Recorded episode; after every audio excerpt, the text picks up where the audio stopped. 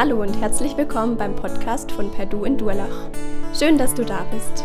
Wir wünschen dir, dass Gott die nächsten Minuten gebraucht, um zu dir zu sprechen. Viel Freude dabei.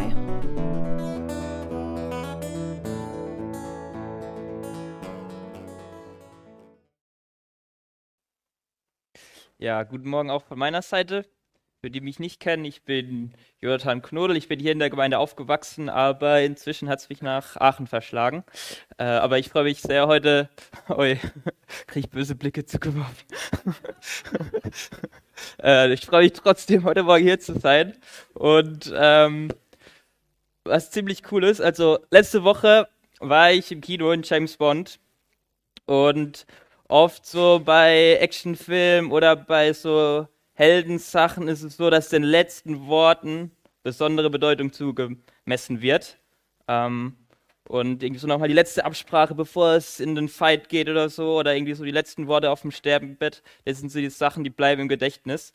Und ähm, ja, so freue ich mich, dass wir heute so die letzten Worte von Paulus anschauen können im Galaterbrief. Er sagt extra so, hier die letzten Worte schreibe ich mit eigener Hand in großen Buchstaben und sagt, hey, das war mir wirklich wichtig.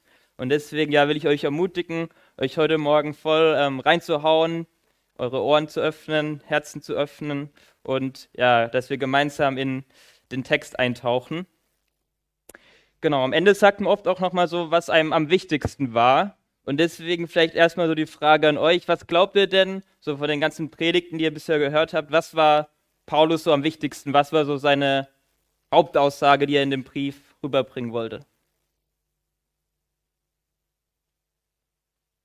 Ja, nicht so schüchtern.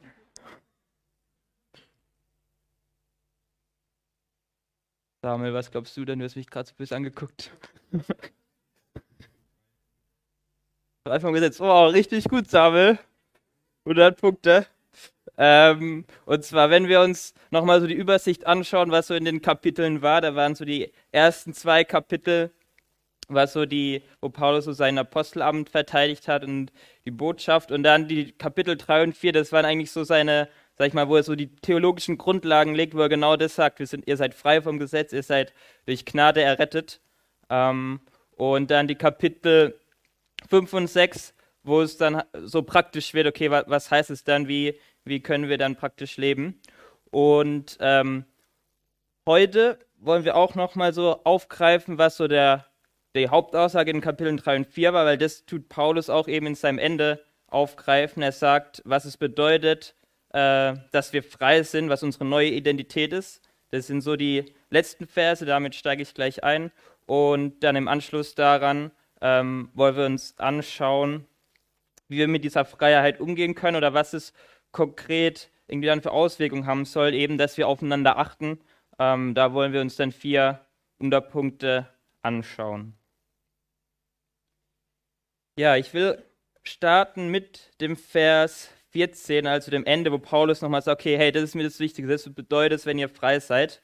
Ähm, da heißt es nämlich, für mich ist es jedoch unmöglich, auf irgendetwas anderes stolz zu sein, als auf das Kreuz von Jesus Christus, unserem Herrn. Ich glaube, was da drin steckt, als Freie sind wir frei von Stolz. Ähm, und frei von Stolz können wir dadurch sein, wenn wir nicht irgendwie ein großes Selbstbewusstsein haben, sondern ein großes Jesusbewusstsein. Und das finde ich irgendwie so cool, wie das im Vers rauskommt, wo Paulus sagt, hey, ich bin stolz auf das, was Jesus gemacht hat, weil er weiß, ohne äh, das, was Jesus getan hat, dass er mir meine Verfehlung weggenommen hat, wäre ich immer noch dieser fehlerhafte Mensch. Ich brauche Jesus einfach. Und ja, ich finde, Paulus stellt hier so krass irgendwie so Jesus in seiner Lösungswerk ähm, in den Vordergrund und wenn Jesus im Vordergrund ist, dann sind automatisch wir oder unser Selbst im Hintergrund. Ich glaube, wenn Jesus so einen großen Raum einnimmt, da ist da gar kein Platz mehr für unseren Stolz. Und ähm, ja, das ist, finde ich, so, so cool. Und ähm, trotzdem merke ich, okay, ich bin frei von Stolz, aber trotzdem merke ich so in meinem Alltag, zum Beispiel, wie ich meinen Tag rein starte, merke ich trotzdem, dass immer wieder so stolze Gedanken hochkommen und ich so denke, hey, so, das nächste Meeting, das, dafür brauche ich Gott nicht, da kann, das kriege ich so gewuppt und den Tag, hey, let's go. Ähm, und ich merke eigentlich, okay, ich renne ohne Gott los. Ähm, ja, aber eigentlich, glaube ich, ist es das Beste, eben mit so einem Jesus-Bewusstsein den Tag zu starten und uns erstmal auf ihn auszurichten. Ähm, genau deswegen auch die Frage an dich, wie, wie sieht dein Jesus-Bewusstsein gerade aus? Ist dir das gerade bewusst, was Jesus für dich getan hat, oder bist du eher nur der selbstbewusst, was du kannst, was du, was deine Pläne sind? Und ich wünsche mir, dass wir, äh, ich weiß nicht, wenn ich die Verse lese von Paulus, dann kommt mir so vor, als sprudelt es da von Leidenschaft und irgendwie Emotion und so Feuer für Jesus. Ich wünsche mir, dass wir auch diese Leidenschaft haben für Jesus und so von ihm schwärmen können und ihn in den Vordergrund rücken. Wenn wir weiterlesen, ähm, heißt es, durch ihn ist die Welt für mich gekreuzigt und durch ihn bin ich für die Welt gekreuzigt. Die Welt, ähm, würde ich jetzt mal so sagen, bedeutet so, was sind die Maßstäbe, Denkweise, Ansprüche, irgendwie so die Kultur unserer Gesellschaft. Ähm, so, das macht die Welt aus und wenn es irgendwie so heißt, wir sollen die Welt kreuzigen, heißt es, glaube ich, dass wir eben diese Ansprüche, die die Welt an uns hat, ähm, davon uns frei machen sollen. Das heißt aber nicht, dass wir uns fernhalten sollen von den Menschen, weil wir genau auch dafür berufen sind, äh, bei den Menschen zu sein. Ähm, und ja, Paulus sagt es recht drastisch so mit gekreuzigt. Ich glaube, er will einfach dadurch ausdrücken, wir sollen uns ganz frei davon machen. Ähm, und als ich versucht habe, für mich das ein bisschen runterzubrechen, was, was heißt es denn konkret, bin ich so auf den Satz gekommen. Eigentlich heißt es im Endeffekt, ähm, dass ich mir die Frage stelle, was, was bestimmt meinem Handeln oder was frage ich mich, wie kommt es an? Kommt, frage ich mich, was denken die Leute darüber, was ich mache? Oder frage ich mich, was denkt Gott darüber, was ich mache? Und ich glaube, je nachdem, was uns zuerst im Kopf ist, bestimmt irgendwie so, ähm, ob wir uns irgendwie so von den Gedanken der Welt, der Menschen, der Leute um uns herum bestimmen lassen oder von dem, was Gott denkt, darüber äh, sagt. Und ähm, ja, für mich, ich merke, wenn ich mir die Frage stelle, okay, was denkt Gott eigentlich darüber, das äh, ermutigt mich so stark, wenn irgendwie Leute, wenn irgendwas nicht geklappt hat und ich so denke, oh nein, meine Kollegen, die denken jetzt wahrscheinlich, ich bin voller Versager. Und ich mir dann aber, okay, sage, was zuspreche, was Gott über mich sagt, dass ich kein Versager bin, sondern sein geliebtes Kind oder dass ich wertvoll bin. Oder ja, wenn ich ähm, irgendwas falsch gemacht habe und so weiter, wenn ich daran denke, was Gott zu mir sagt, macht mich das irgendwie frei von den Erwartungen äh, der Gesellschaft, von den Erwartungen von den anderen Menschen. Ähm, wie ist es bei dir? Was löst es in dir aus, wenn du dich fragst, was denkt Gott eigentlich zu dem, was ich mache? Löst es auch diese ähm, Freiheit aus oder äh, macht es dir vielleicht auch Druck? Und ich merke selber, dass ich glaube, wenn wenn uns es Druck macht oder irgendwie wir uns bedroht fühlen darüber, was Gott denkt, dann glaube ich, dann äh, ist oft an unserem Gottesbild irgendwas falsch, dass sich da irgendwas eingeschlichen hat. Und äh, obwohl ich das weiß, okay, ich bin, ähm, Gott ist für mich gestorben, ich bin frei vom Gesetz und ich brauche nichts zu leisten und so weiter, merke ich doch, dass ich immer wieder so in mein Gottesbild einschleicht, dass ich so denke, okay, Gott ist wie so ein so ein Mentor für mich und er will, dass ich so mein Bestes gebe und äh, ich, es kommen irgendwie so Gedanken rein, okay, ähm, die Liebe, die ich von Gott bekommen habe, die möchte ich auch irgendwie beweisen, dass, es, dass er eine gute Entscheidung getroffen hat und so weiter. Und dann entsteht da doch irgendwie ein Leistungsdruck so. Und äh, was ich merke, dass ich in diesem Vers, wo es heißt, durch ihn ist die Welt für mich gekreuzigt, da ähm, setze ich ein Und dahinter. Ich sage durch ihn und meine Hingabe, meine Willenskraft, wie mein Dienst, den ich für Gott tue. Ich weiß nicht, wie es bei dir ist, ob du es auch kennst, dass du an der Stelle manchmal ein Und für dich einsetzt. Durch ihn und was auch immer. Und ich möchte dich aber ermutigen, dass da kein Und kommt, sondern es ist durch ihn. Durch ihn, Punkt. Und ich glaube, wenn wir da einen Punkt setzen, dann macht uns das wirklich frei von Leistungsdruck.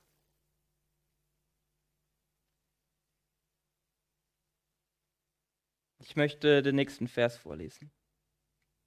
Worauf es nämlich ankommt, ist weder beschnitten sein noch unbeschnitten sein. Das war ja sowas, wo es so ein großes Thema war im Galaterbrief, dass die Juden gesagt haben, ja, ihr müsst das Gesetz noch halten und ihr könnt nur wirklich zu Gott gehören, wenn ihr euch auch beschneiden lasst. Und da hat Paulus gesagt, nee, auf keinen Fall. Diese ähm, alte, äh, das alte Gesetz braucht ihr nicht mehr zu befolgen. Ähm, das heißt, darauf kommt es nicht an. Und trotzdem ist es, glaube ich, auch heute noch so, dass es irgendwie sehr schnell passiert, dass wir unseren Fokus eben auf Äußerlichkeiten setzen und auf äh, Taten setzen und äh, ganz vergessen, dass letzten Endes eigentlich entscheidend ist, wie unsere Herzenshaltung ist, wie der Zustand unserer Herzen ist. Und ich finde, Jonathan hat beim letzten Mal ein gutes Beispiel gebracht mit dem Gefängniswärter, als, als eine Person sehr, sehr lange im Gefängnis war und immer auf den Gefängniswärter hören musste und als er dann eigentlich frei war und dieser Gefängniswärter eigentlich gar keine Macht mehr über ihn hatte, hatte er trotzdem noch so die Stimme des Gefängniswärters und hat sich immer noch daran gehalten. Und ich glaube, das ist die Gefahr, dass wir haben, obwohl wir das Gesetz keine Macht mehr über uns hat, hören wir trotzdem manchmal noch die Stimme und kommen, lassen so Dinge hochkommen wie, ich muss die Bibel lesen, ich muss beten, ich muss mich bestimmt kleiden, wie auch immer. Aber davon sind wir frei gemacht es sagt Paulus nämlich, es ist entscheidend ist nur eins, ein neues Geschöpf zu sein. Was wirklich zählt, ist unsere innere Veränderung. Ähm, wir sind eine neue Kreatur.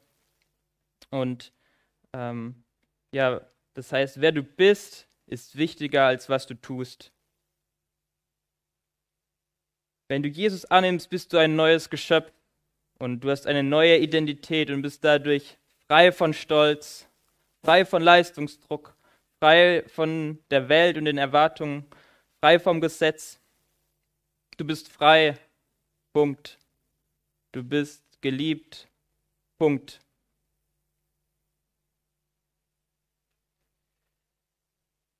Wenn wir also frei sind und wer ich bin wichtiger ist, als was ich tue, ist es denn dann egal, was ich mache? Und das ist eine Frage, die sich die, sich die Galater anscheinend auch gestellt haben ähm, so nachdem eben Paulus äh, in den Kapiteln 3 und 4 das so voll rausgehauen hey, das ist die Gnade und das Gesetz hat keine Relevanz mehr.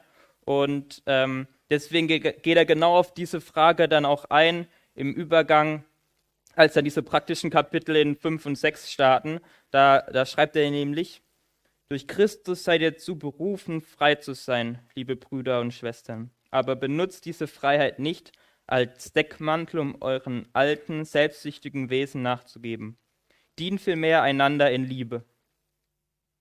Und ich glaube, dieses Dient vielmehr einander in Liebe ist das, was über dem Kapitel 5 und 6 steht. Das habt ihr ja letzte Woche in Kapitel 5 schon gehört, was das heißt, so einander zu lieben. Und da geht es jetzt heute auch weiter im sechsten Kapitel. Und was das bedeuten kann, einander zu lieben, ist, indem wir aufeinander achten.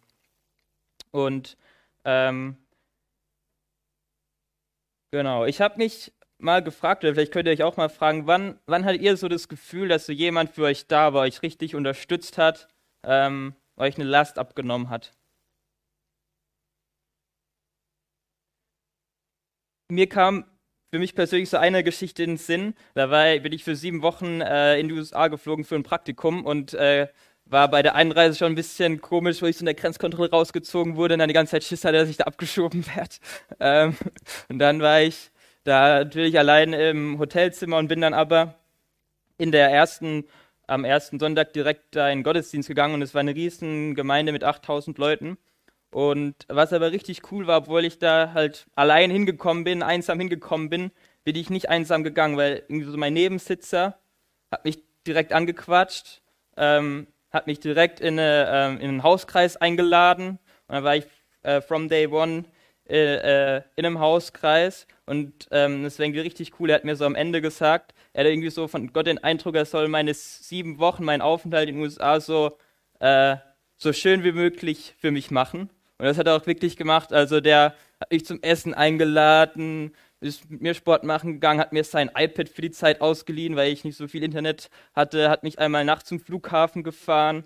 Äh, also äh, richtig, richtig irgendwie krass. Und dann, als am Ende meine Zeit vorbei war, hat er organisiert, dass dies, äh, dieser Hauskreis für mich so ein Buch, äh, haben mir so ein Buch geschenkt und haben am Anfang so reingeschrieben, ähm, so Ermutigungen und was sie in mir sehen und ähm, ja, also irgendwie voll cool. Und noch heute, wenn ich irgendwie deprimiert bin und äh, irgendwie so alles an die Wand werfen will, hole ich mir so das Buch raus und lese mir so durch, was die mir damals so aufgeschrieben haben und mitgegeben haben.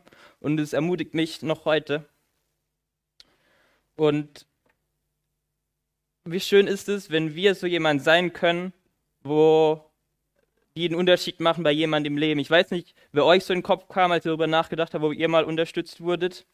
Ähm, aber ja, ich wünsche mir oder ich glaube auch du kannst diese eine Person sein, die jemand sieht, der gerade einsam ist, wo vielleicht mutlos ist, wo vielleicht gerade Arbeitslosigkeit gekommen ist, ähm, wo vielleicht pleite ist oder wo einfach gerade irgendwie verwirrt ist und irgendwie dabei ist, einen Weg zu laufen oder einen Weg im Leben einzuschlagen, wo, wo Gott äh, sich eigentlich nicht wünscht.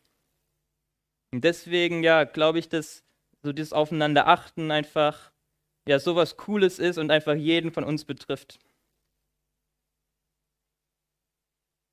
Ich möchte einsteigen mit dem mit Vers 2. Da haut Paulus es eben so als generelle ähm, Aussage raus, wo er sagt, helft einander, eure Lasten zu tragen. Auf diese Weise werdet ihr das Gesetz erfüllen, das Christus uns gegeben hat. Ähm, Lasten, ich habe es jetzt mal so äh, übersetzt, irgendwie alles, was uns die Freude an Gott rauben möchte. Das heißt, es können Sachen sein, ähm, Einsamkeit, Depression, ähm, irgendwie finanzielle Sorgen, aber eben auch irgendwie, wenn wir auf Abwege geraten und einen falschen Weg einschlagen und äh, ja, anders leben, als Gott sich das wünscht. Und äh, was ich ganz spannend finde, im Galaterbrief geht es ja gerade darum, dass wir frei vom Gesetz sind. Und darüber redet Paulus ja die ganze Zeit. Und dann sagt er hier an der Stelle aber, wenn ihr einander Lasten tragt, dann erfüllt ihr das Gesetz. Also irgendwie cool. Und ähm, ich finde, habe ich so erinnert, was Jesus gesagt hat, wie wir, was, wie er das Gesetz zusammenfasst. Er sagt, das Gesetz ist, liebe Gott und liebe deinen Nächsten. Und ich glaube, indem wir einander Lasten tragen, tun wir genau das. Wir lieben unsere Nächsten und das ist das, wie das Gesetz erfüllt wird. Und ähm, ich glaube, das ist einfach voll was Schönes und was Besonderes, wenn wir uns gegenseitig unterstützen können. Und äh, einfach voll das wertvolle Lebensmotto.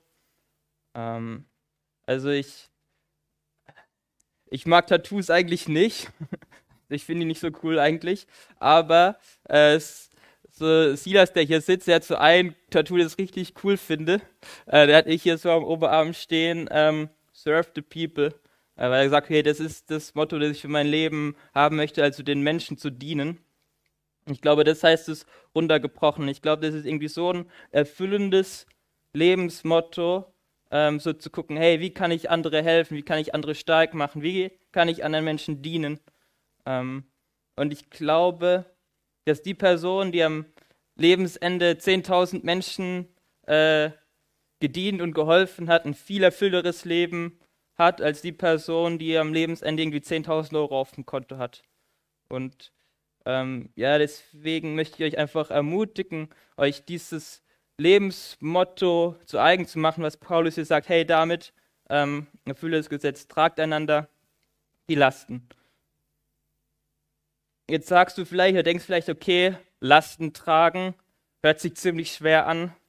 Das kann ich nicht, das können die anderen machen. Ich habe genug eigene Probleme, eigene Baustellen. Ähm, es hört sich irgendwie so groß an. Ähm, aber ich habe mal so im Vorfeld der Predigt so ein paar Leute gefragt, äh, wie das konkret äh, aussehen kann oder wie sie sich getragen gefühlt haben. Und um das mal so ein bisschen konkret zu machen, okay, wie können wir Lasten tragen? Und was so, äh, es kamen so vier Sachen, die immer wieder kamen. Was so als erstes war, war, wenn sich jemand Zeit nimmt für mich und mir einfach zuhört, dann fühle ich mich getragen. Das zweite war, wenn mir zugehört wurde, wenn ähm, dann auch wieder nachgefragt wird oder ich irgendwie Ermutigung zugesprochen bekomme oder wenn einfach dran geblieben wird, so wenn ich merke, dass es nicht einmal gehört und dann vergessen, sondern wie nochmal nachgefragt, hey, wie hat sich das eigentlich entwickelt, wie geht es jetzt damit, äh, es einfach wieder aufgegriffen wird. Ähm, das dritte war dann auch, so ernsthaftes Gebet. Also wenn irgendwie diese Sache im Gebet mitgetragen wird. Ähm, was irgendwie auch ganz oft gesagt wurde, nicht nur so floskelmäßig, ja, ich bete für dich und tschüss, sondern so, wenn man den Eindruck hat, ey, das wird wirklich für mich gebetet und es wird dran geblieben. Ähm, und ähm, ich glaube, manchmal ist es dann auch gut, wenn nicht beim Gebet stehen zu bleiben, sondern manchmal braucht es auch irgendwie so eine praktische Hilfe. Da wurde gesagt so, dass mir einfach geholfen wurde, angeboten wurde, hey, kann ich dich gerade irgendwie unterstützen? Brauchst du vielleicht Geld? Brauchst du, weiß ich, kann ich dir beim Umzug helfen? What auch ever. Ähm, einfach das auch praktisch werden zu lassen. Und ich glaube, so das Lastentragen hört sich vielleicht so groß an, aber irgendwie diese vier Punkte, Zeit nehmen, Nachfragen, Gebet, praktische Hilfe, das kann jeder von uns. Da haben wir keine Ausrede zu sagen, nee, ich kann keine Last tragen, sondern ich glaube, das, das kann jeder von uns und dafür ist auch jeder von uns berufen, dass wir ähm, ja einander dienen.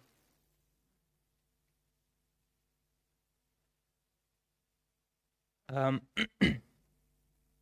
und ja, okay, wir sollen Lasten tragen und eine Sache, die Paulus, auf die Paulus dann eingeht, ist, dass es wichtig ist, dabei unser Herz zu prüfen.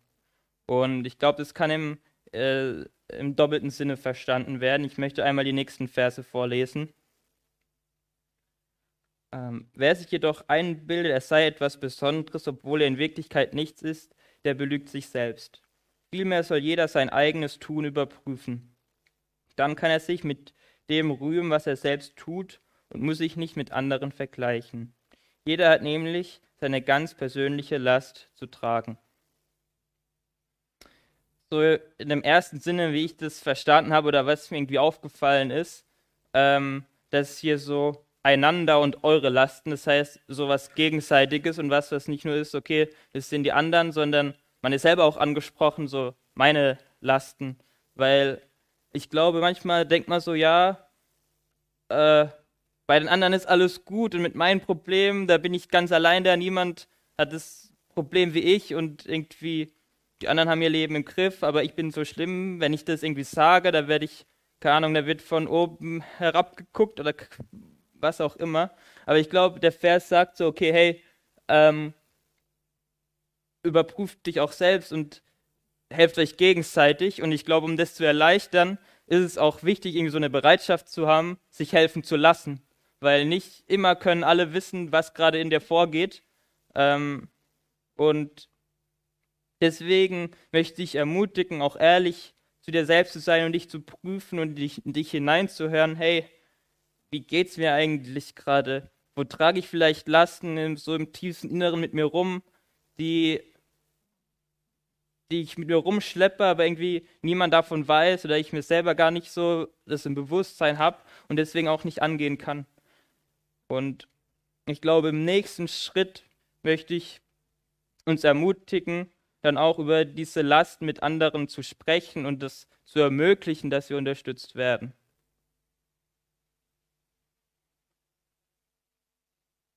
Wann, wann hast du das letzte Mal wirklich in dich hineingehört oder irgendwie auch andere um Hilfe gebeten? Dafür sind wir da, uns zu helfen, aber gib deinem Nächsten auch die Möglichkeit, dir zu helfen.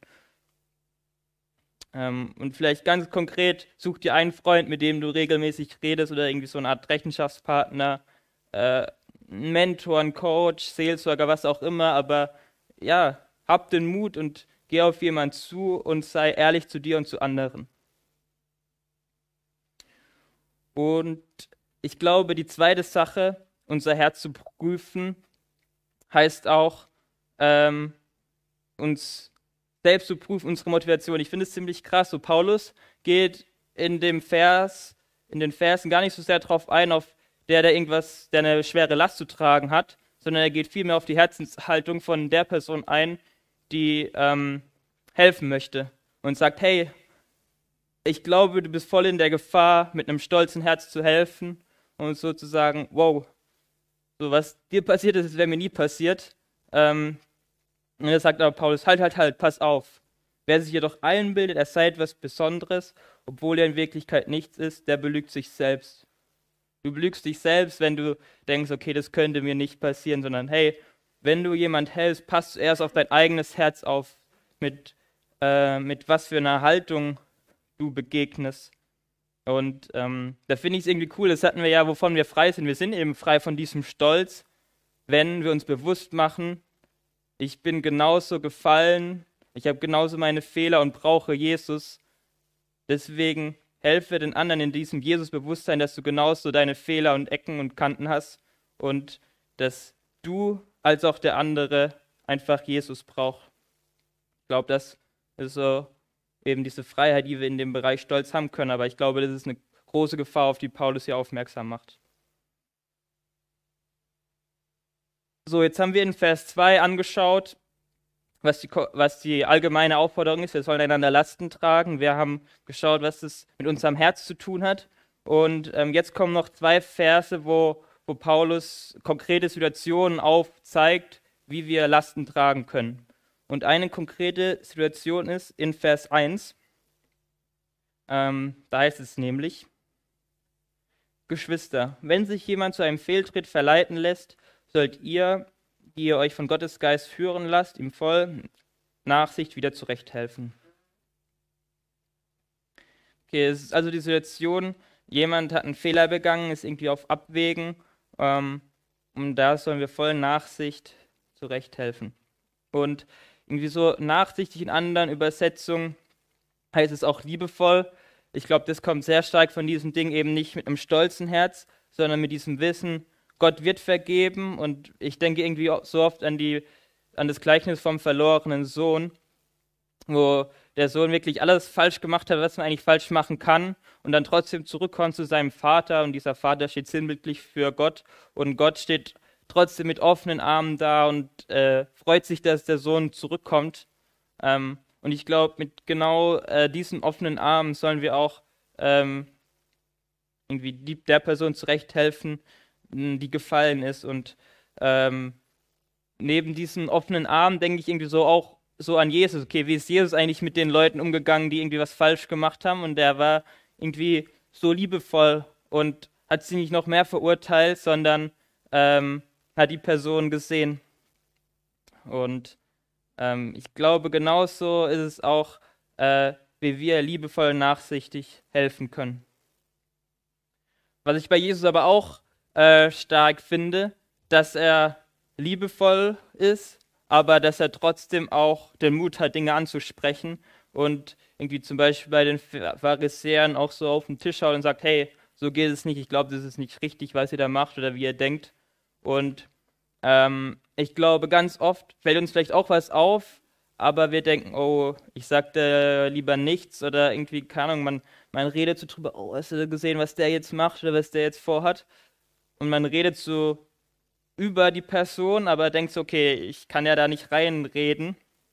Und aber auch wenn ich Jesus anschaue, der hat auch in das Leben reingeredet und ich glaube, hier werden wir auch aufgefordert, ähm, so ein Stück weit Leuten zu helfen. Deswegen, äh, ja, wenn irgendwie, wenn ihr jemand irgendwie seht, wo ihr denkt, okay, der ist gerade auf dem Weg in die falsche Richtung, dann habt auch den Mut, das anzusprechen. Rede nicht nur mit anderen Leuten darüber, was du also siehst, was die andere Person falsch macht, sondern rede mit der Person darüber. Ähm, und dieses Wort zurechthelfen, wenn man, wenn in einer anderen Übersetzung heißt es auch auf den rechten Weg bringen oder dieses selbe Wort ähm, ist auch in einem anderen Kontext verwendet worden, um so, wo es heißt, okay, man soll Netze ausbessern. Das ist, finde ich, irgendwie halt so ein Wort, was so Wiederherstellung in sich trägt, als irgendwas zu reparieren, wieder zum Positiven hin zu verändern und irgendwie so eine positive Zukunftsausrichtung hat und nicht so sehr den Fokus auf das liegt, was falsch gelaufen ist in der Vergangenheit, sondern so, wie kann es besser werden. Ähm, und ja, so wünsche ich mir auch, oder ist es, glaube ich, gut, wenn, wenn so, wenn man den Personen, die irgendwie schon eine Last zu tragen haben, wo was falsch gelaufen ist, nicht noch mehr so reinreibt, oh, wie konntest du das nur machen? Das ist ja wirklich schlimm. So irgendwie da noch mehr Lasten auflegt, sondern ähm, ja wirklich hilft, wieder nach vorne zu gucken und ermutigt, auf Gott hinweist. Ähm, ja, in dem Vers ist es glaube ich, kommt ja dann der letzte Halbherz auch noch so raus, dass man von zwei Seiten vom Pferd fallen kann. Auf der einen Seite irgendwie so stolz von oben herab zu reden, aber auf der anderen Seite ähm, sich auch mitreißen zu lassen von den krummen Wegen. Und da äh, ist, glaube ich, auch eine Gefahr, auf die wir aufpassen müssen. Ein zweites konkretes Beispiel, das Paulus anspricht, wie wir einander unterstützen können, finden wir in Vers 6. Da heißt es, wer in der Lehre des Evangeliums unterrichtet wird, soll mit allem, was er besitzt, zum Lebensunterhalt seines Lehrers beitragen. Das heißt, ich glaube, wir sollen auch finanzielle Lasten mittragen, vor allem ähm, bei denen, die so im, im vollzeitlichen Dienst sind, im, im Reich Gottes ähm, Und in den weiteren Versen heißt es dann, macht euch nichts vor, Gott lässt keinen Spott mit sich treiben. Was der Mensch sät, das wird er auch ernten. Lasst uns daher nicht müde werden, das zu tun, was gut und richtig ist. Wenn wir nicht aufgeben, werden wir zu der von Gott bestimmten Zeit die Ernte einbringen. Ich glaube, auch gerade im finanziellen Bereich merke ich das auch, dass wenn ich irgendwie so Geiz sehe, das merke ich bei mir so, wenn ich so daran denke, ja, irgendwann hätte ich ja gern mal eine Immobilie, ein Eigenheim und ich will da schon ganz viel Eigenkapital ansparen und so weiter und so fort. Da merke ich, wenn ich es so mit diesen Gedanken hingebe, dann wird mein Herz extrem geizig und ich denke mir, nee, keine Ahnung, ich kann jetzt nicht so viel spenden. Äh, und äh, irgendwie, wenn ich mir so die Gedanken darüber mache, merke ich auch, dass so Sorgen mitschwingen, okay, wie wird das mal, keine Ahnung. Und ich so merke, ey, es ist irgendwie so was, ich in meinem Herz geiz ist, ist irgendwie nicht gut. Und umgekehrt merke ich aber auch, ähm, wo ich großzügig bin, da, äh, da ist die Ernte irgendwie so Freude. Das ist nämlich was, ja, wo, wo Gott seinen Segen reinlegt. Und ähm, ich möchte euch deswegen auch ermutigen, einfach großzügig zu sein und nicht aufhören, andere Lasten zu tragen, auch finanzieller Art. Ähm, und eine Sache, wie ich so Freude erlebt habe, war, äh, hängt mit diesem Umschlag zusammen. Und zwar äh, bei uns Hochzeit letztes Jahr wurden wir so reich beschenkt, dass wir gesagt haben, okay, ein Teil von dem, was wir geschenkt bekommen haben, wollen wir auch weiterschenken. Und dann hatten wir halt so einen Umschlag, wo wir gesagt haben, okay, das Geld, das geben wir irgendwelchen Leuten, wenn wir denken, okay, die könnten es gerade gebrauchen, wenn Gott uns das aufs Herz legt. Und so die coolsten Erlebnisse eigentlich mit des letzten Jahres hängen mit dem Umschlag zusammen, die ich so hatte, wo ich mich am meisten gefreut habe. Äh, und eine äh, Geschichte davon ist, ähm, dass eine Person so uns gesagt hat, ey, ich habe gerade voll finanziellen Sorgen, es kommen gerade so viele schlechte Nachrichten per Post, wo noch irgendwelche Rechnungen und Zeug kommt und ich habe gar keine Lust mehr, die Post zu öffnen. Und dann haben wir gedacht, okay, dann schicken wir mal frohe Nachrichten und äh, haben äh, so 100 Euro verschickt. Und äh, dann irgendwie kam die Person auf die Idee, dass wir es waren, aber es war dann richtig cool, weil sie hat uns dann erzählt, dass sie selbst, obwohl sie halt diese finanziellen Sorgen hatte, im Zuge jetzt von dem Hochwasser hat sie eine Bekannte, wo halt ganz viel kaputt gegangen ist. Und dann hat sie gedacht, obwohl sie selber gerade nicht viel hat, will sie irgendwie der Person helfen und hat der Person 200 Euro gegeben. Und dann so kurze Zeit später hat sie dann von uns 100 Euro bekommen und noch von einer weiteren Person 100 Euro.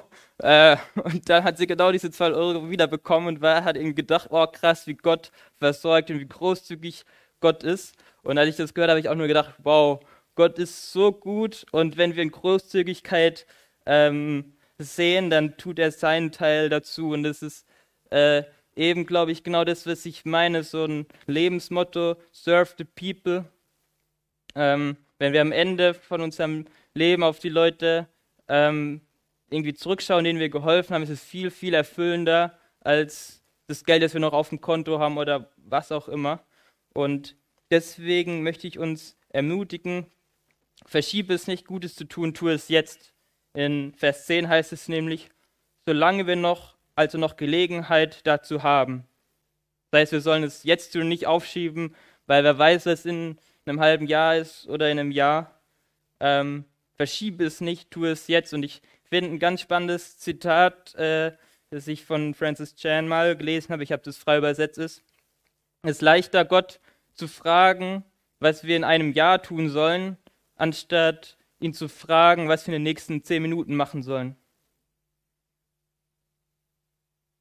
Wann hast du letztes Mal Gott gefragt, hey, was soll ich jetzt tun? Wie kann ich gerade ähm, jemand helfen? Was soll ich machen? Und ich möchte, das, ich möchte damit zum Schluss kommen. Wem kannst du gerade helfen? Wo kannst du vielleicht jemand so einen Umschlag zukommen lassen? Ähm, oder irgendwie ermutigende Worte? Wem kannst du gerade helfen? Und ich glaube, es ist auch äh, jemand hier, wo dieser jemand erstmal du selbst bist, wo du selber Hilfe brauchst. Und da möchte ich dich ermutigen, nicht hier wegzugehen, ohne ehrlich zu dir selbst zu sein und ehrlich zu jemand anderem zu sein und dir diese Hilfe, Unterstützung zu suchen. Es gibt hier ein extra Team, ein Seelsorgeteam, die nur dafür da sind, dich zu unterstützen und mit dir die nächsten Schritte zu gehen. Ich möchte noch beten. Ja, Papa, ich danke dir, dass du uns einfach liebst, dass wir frei sind durch dich und ähm, dass wir aber auch nicht besser und schlechter sind als unser Nebensitzer oder mehr geliebt sind oder mehr frei sind, sondern dass wir alle gleich sind vor dir und dass wir alle dich brauchen. Und es ist so schön, dass wir dich einfach haben dürfen und dass wir durch dich einfach freigesprochen sind von, ähm, von allem, was wir verbockt haben und einfach eine neue Identität haben in dir. Und ich möchte dich einfach bitten, dass wir mit den Lasten, mit denen wir kämpfen und die wir zu tragen haben, dass wir nicht so stolz sind und denken, wir könnten die alleine tragen, und wir bräuchten dich oder andere nicht dafür, sondern dass wir einfach ehrlich sind und diese Lasten an dich und abgeben oder auch uns ja andere Leute suchen, die sie mit uns gemeinsam tragen. Mich einfach bitten, dass diese Gemeinde ein Ort sein darf, wo wir uns gegenseitig unterstützen, füreinander da sind und Lasten tragen, Herr. Wir wollen einfach offen sein für deine Reden und offen sein für dein Reden, nicht nur in einem Jahr, sondern direkt heute, was du vorhast und ich danke dir, dass das ein Leben mit dir einfach so aufregend ist und so erfüllend ist, ähm, ja, weil du gute Gedanken für unser Leben hast. Ähm, in deinem Namen, Amen.